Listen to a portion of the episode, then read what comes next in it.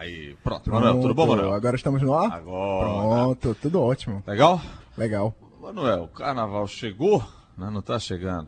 Ah, tem como ganhar dinheiro no carnaval? Tem, tem, Manuel? Mas com certeza, e nem precisa ser empresário, hein? Ah, É, tem muitos caminhos. A gente tem muita gente nessa época do ano, tanto das oportunidades de mais baixo investimento e mais baixa renda, que é o pessoal que vai ter oportunidade de vender bebidas, o pessoal que vai estar aproveitando esse movimento extra de turistas, de demandas, como você vai ter também oportunidades para a área de turismo, para a área de transporte, que vai ter uma demanda muito maior.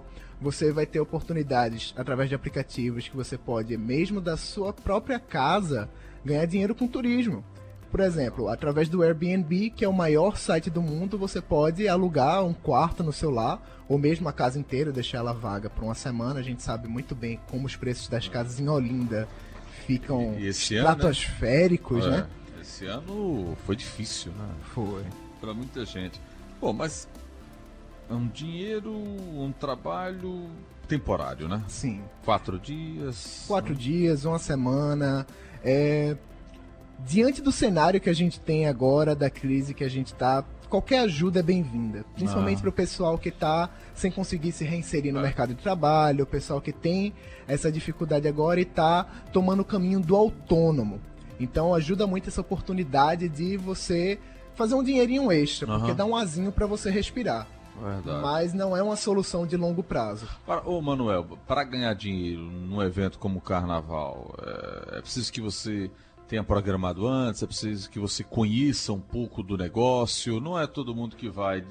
Bom, vou ganhar dinheiro agora vendendo cerveja. De que forma isso vai acontecer, né? Certamente que não. Se você tá pegando inspiração agora pra ganhar dinheiro no carnaval, provavelmente já é tarde demais pra você, mas Passou, fica a né? reflexão pra carnaval 2017, né? Aham. Porque você precisa ter uma logística, seja você um vendedor de cerveja, ou se você quiser abrir um food truck numa área movimentada, É. ou se você quiser alugar um quarto para um estrangeiro, todos esses precisam de uma organização, nem que seja para divulgar lá fora. E você tem também os trâmites legais, né? A questão do food truck mesmo, autorização Sim, da prefeitura, a Secretaria de Saúde, tem uma série de coisas, né? Exatamente, você tem que ter todas as obrigações legais e no final acaba que a maneira mais fácil de você conseguir ganhar dinheiro fica na informalidade.